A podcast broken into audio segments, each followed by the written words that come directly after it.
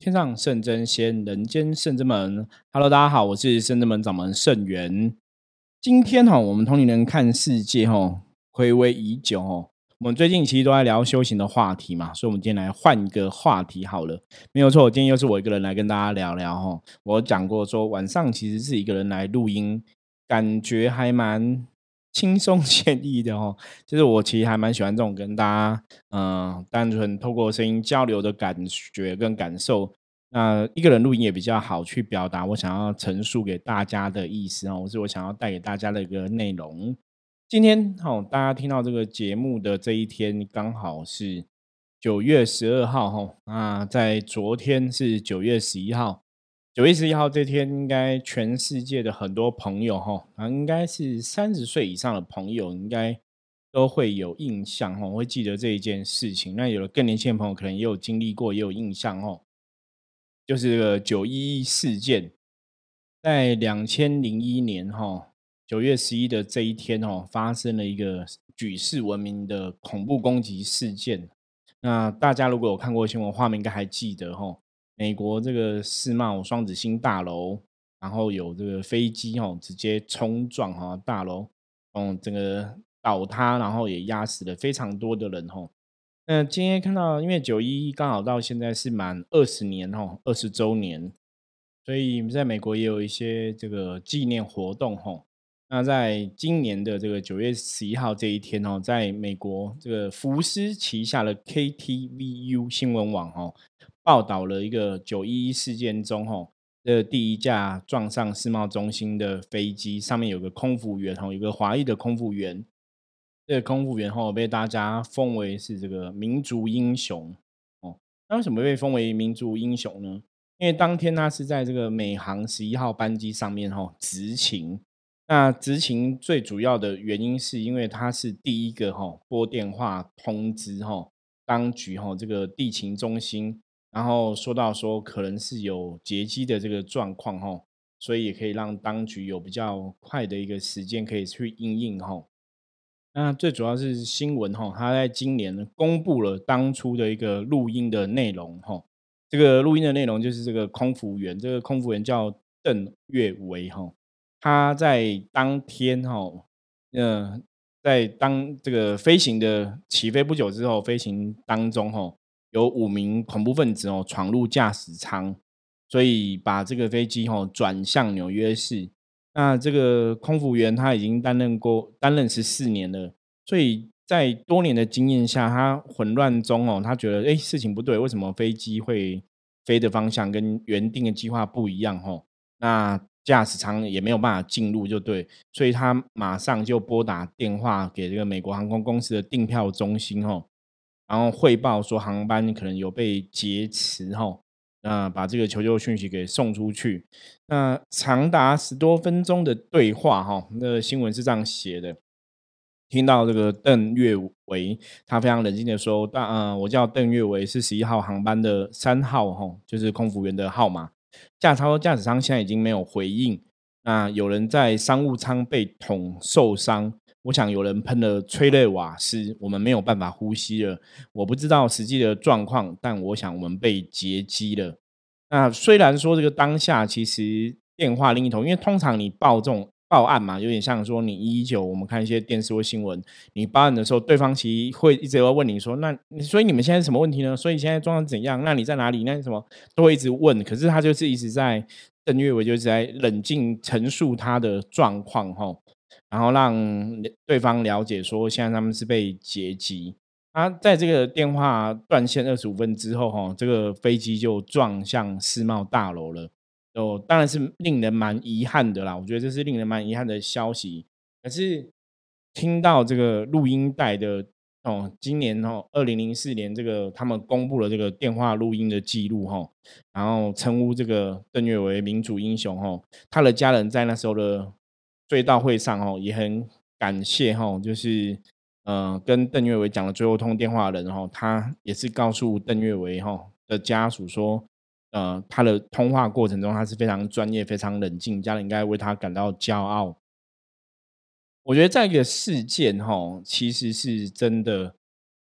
我们可以从很多角度来讨论吼。你看，人遇到一个重大急难的时候，其实这个空服员真的很厉害，就是很专业。我觉得他表现是非常专业的。照也许照他们空服员的训练 SOP，你该去怎么处理这个事情，然后通知地面的人员吼状况。那当然那时候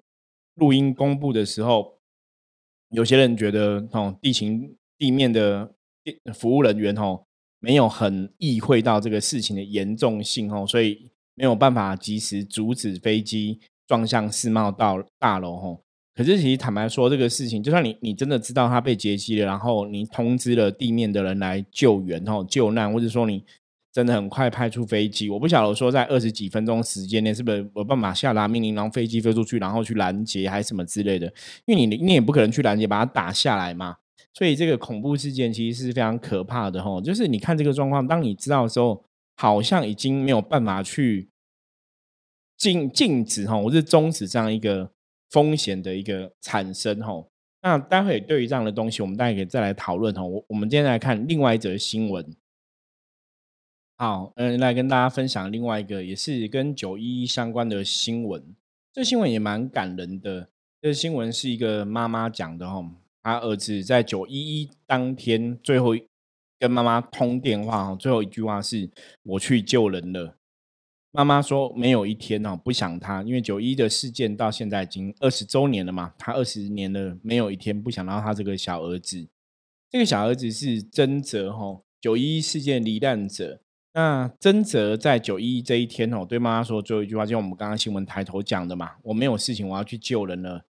因为他的妈妈哈本身是广州的一名教师，那在一九八八年的时候，全家移民到纽约。因为你知道亚洲的人其移民到纽约是非常辛苦的，因为语言不通，所以他就在嗯衣厂打工补贴家用。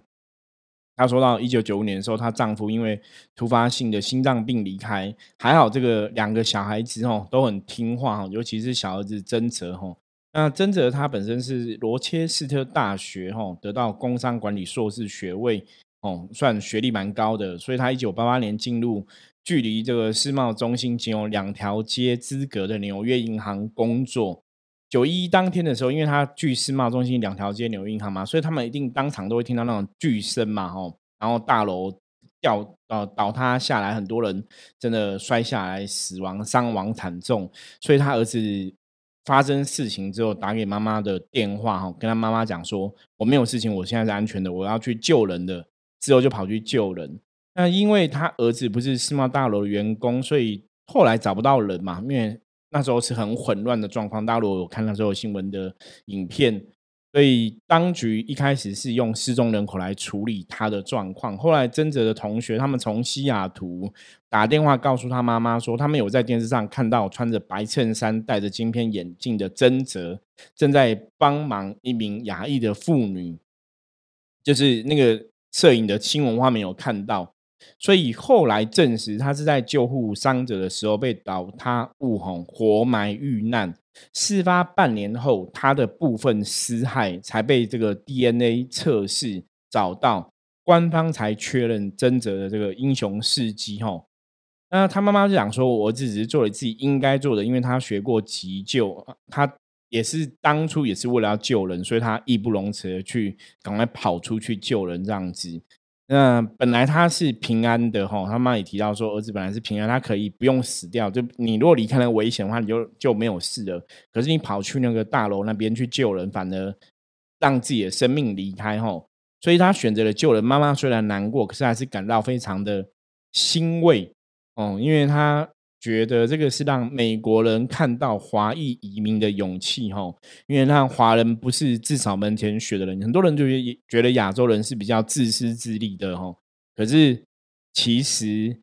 他妈妈也提到过，他说二十年后，哈，美国还是没有忘记当初的伤痛，哈，也没有像也没有记住像有这样一个很好的像曾哲这样的亚裔的美国人，哈。嗯，大家其实，因为我们知道美国到现在还是会有一些种族的一个问题嘛，吼，那这个是一个我觉得不容易解的问题啦。那这也不是我们今天要讨论的东西，然后我们今天主要讨论是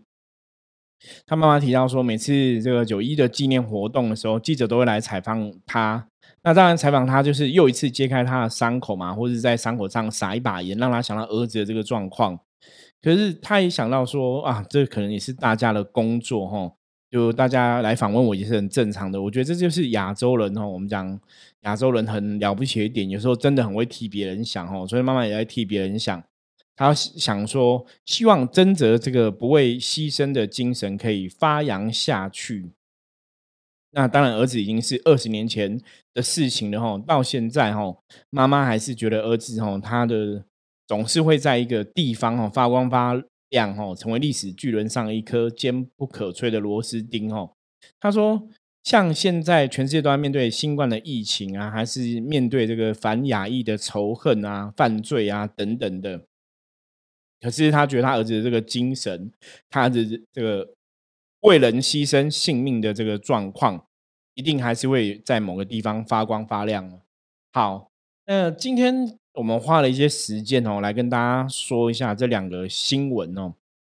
我觉得九一的事件哦，我曾经也在试着思考，如果我们从修行的角度上，我们要怎么来看这个事情？因为从修行上的角度。你修行上，如果像一般像佛教就会提到说所谓的一个共业问题，哈，那我们怎么来理解共业？基本上我们把它当成一种能量的集合体好了。这个集合体的说法，哈，其实就是我我举个例子来讲，比方说像我们以前常常看到，比方有个地方啊，大家都会贴那种，就是这边不能丢垃圾嘛，那你就看说，哎，有前面有个人丢垃圾，丢了之后，下面就有第二个、第三个、第四个，最后它要变成一个。很脏乱的一个环境哦，就是能量会一个一个慢慢去累积。因为这种东西有时候我觉得真的很奇怪，就是大家已经写说不能丢垃圾了，可是你只要看，只要有第一个人丢垃圾，就会有其他垃圾跟上来。你要说这是人类的自然的惯性啊也好，说人类的劣根性也好，还是说能量吸引法则也好，无论如何哦，这个其实就是一个能量的集合。负能量真的有这种特质，你知道吗？就跟乐色一样，就负能量就是互相吸引，它就本来一个负能量变十个负能量，变一百个负能量，变一千个负能量。所以到后面，如果像这个乐色本来一个两个哦，到后面变一区都乐色，你知道就会产生什么问题？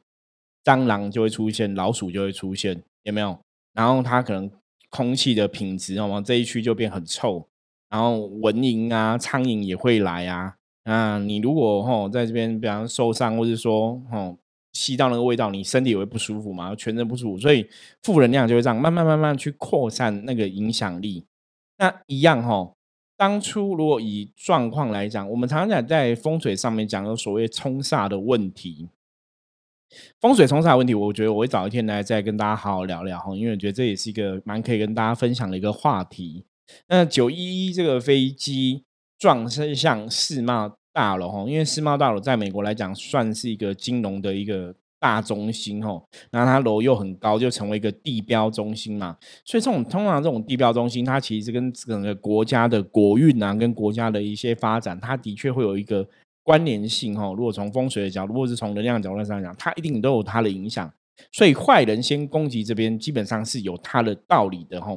那这个道理当然也影响到这个。整个世界可能金融啊很多状况都被影响到，那甚至对整个世界造成的震撼都很大。这就是我们在常常在命理上面常常听到所谓的冲煞，飞机的能量这样直直冲过来就撞倒这个世贸大楼，所以这个负能量就会炸裂哈。那从一个点它就变成一个面吼。大家如果看那个新闻的话，世贸大楼倒下之后，其实它那个灰呀灰烬白色灰。全部都是整个散开哈，所以当初在世贸大楼下面那些人，有些人就全身都变白色哈，那个空气的品质是非常糟的，因为那个灰烬整个哦洒满整个人的身上。那这个其实都可以把它当成，它都是一种负能量的连接。你如果当初没有去做很好防护，也许你吸到那个灰石，你可能会造成肺纤维化啊，肺可能会坏掉，会有一些伤害。那包括有些人被大楼倒塌之后，从从办公大楼里面摔下来的哈，那个其实是真的非常可怕的事情。然后有些人可能被在下面走行走的行人被压伤的，这个都是一个负能量的状况。好，通常讲到我们讲像这种就是属于天灾人祸哈，这种是大的人祸的部分。那人祸的部分来讲，我们刚刚前面讲嘛，如果是冲煞的话，基本上它就是这种负能量的影响嘛。所以啊，其实你如果从以前中国老祖宗讲的吼，趋吉避凶，趋吉避凶的确是跟你讲说要靠近好的，远离不好的。所以如果以趋吉避凶的逻辑来看，像我们刚刚新闻分享到曾泽的这个新闻嘛，哈，他看到有人需要帮忙，他勇往前行哦，这真的是。修行人的风范，因为修行人通常就是会有这种的风范。哦，你在做事情，你想要帮助别人，所以当别人有需要帮忙的时候，包括很多做志工都是这样子嘛，一定会是身先士卒跑第一个嘛。我曾经也想象过，如果是我，如果假设我是他的话，我在当场，我有能力去救人，我会往前跑。其实我们应该大多数人吼，像你们在听这个 p o c a s t 的朋友，我相信大多数人跟我一样，应该都会选择我们会往前去救人吼，因为这个社会毕竟善良的人吼，慈悲的人还是非常多，而且我相信听我这个节目的听众朋友，应该大家都是很善良、很慈悲的，所以我们听到之后，我们还是会去往前跑嘛。可是我们往前跑，我们当然去衡量我们的能力可以做到什么状况，也许。帮忙把人救出来，也许帮忙做什么事情吼，所以这个当下哈，我刚刚讲为什么劈头先会讲说是修行人通常会直接这样做，因为修行人其实会很自然而然觉得帮助别人是一个很重要的事情，就像我们在讲伏魔师的五大哦基本能力一样，一开始我们讲说要热心助人的一个能力哦，要热心助人的心，所以遇到危险的状况，这个时候你真的才能看出人性里面比较光亮。比较美好的一面，我曾经说过，全世界天上的众神仙哦，也是因为人类有这样一个美好的德性。人类在这个状况之下，你可以为了别人牺牲奉献你的生命哦。在修行的角度来讲，以佛教来讲，他讲救人一命胜造七级浮屠嘛。你救人一命哦，比你去造一个美轮美奂的这个佛塔哈的功德还要大。所以救人命的这个事情啊，在我的认知里面来讲，吼，当你可以义无反顾，当然不是说你一定要牺牲自己去救别人，我们都希望大家去救人的时候是可以很平安的。可是如果真的不幸牺牲自己救了别人，哦，其实这也是一个很了不起的一个德行哦。所以因为救人命是要七级浮屠，所以救人一命的时候，其实也会让你的灵魂的光亮，它会更光亮。他会往上爬一阶哈，很多神仙其实都是这样子，都是在生的时候可能发生了什么紧急的事情，他们就努力去救人哈，然后可能不小心牺牲了自己。那这个还是要跟大家讲哦，当然我觉得这个重点是你平常的训练跟培养，我们要有一个乐于助人的心，可是不是跟大家讲说你一定要牺牲自己的生命去救别人。我觉得很多时候，当然你还是要保护好自己啦，保护好自己还是非常的重要。只是像发生像九一一这样的灾难的时候，哈，这种虽然是人祸嘛，那这种灾难，如果站在修行的角度来讲，我们要怎么去避开这种灾难哦？坦白讲，它还是跟我们一直以来跟大家强调的能量法则是有关系哦。如果你的能量都是一直很正向的时候，很多时候你很冥冥中真的会有力量把你牵引，你可能会远离这个灾祸的状况。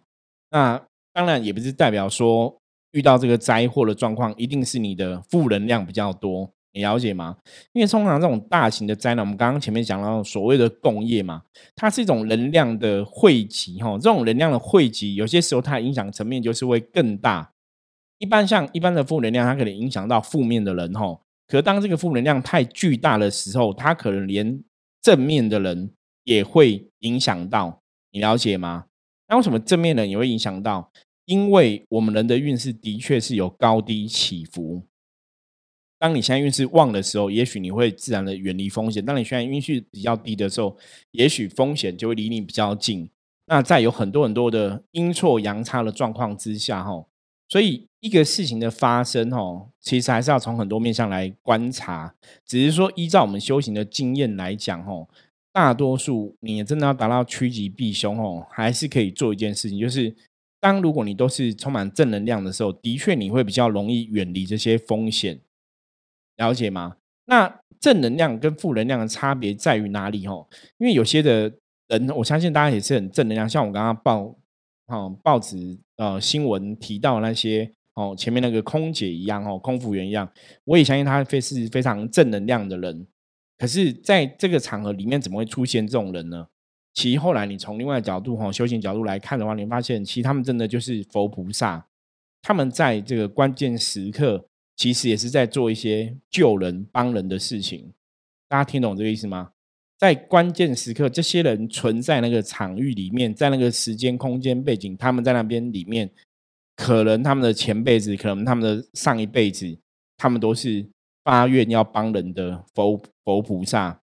所以他们会在这个时间点上面出现，陪伴了这些其他的朋友，甚至去尽量给资讯帮助哈人类去早点采取应应的措施等等的。其实他们真的都是佛菩萨哈，这个是可以从很多的能量角度慢慢来理解。